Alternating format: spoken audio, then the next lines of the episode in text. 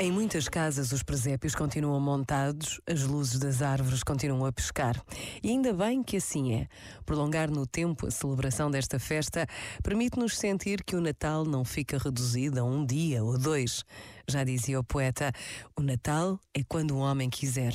Precisamos de querer a simplicidade do presépio, a beleza do encontro, a atenção aos mais pobres e frágeis. Que esta breve pausa nos recorde como precisamos de manter vivos durante os sentimentos que nos animam nestes dias de Natal. Pensa nisto e boa noite. Este momento está disponível em podcast no site e na app.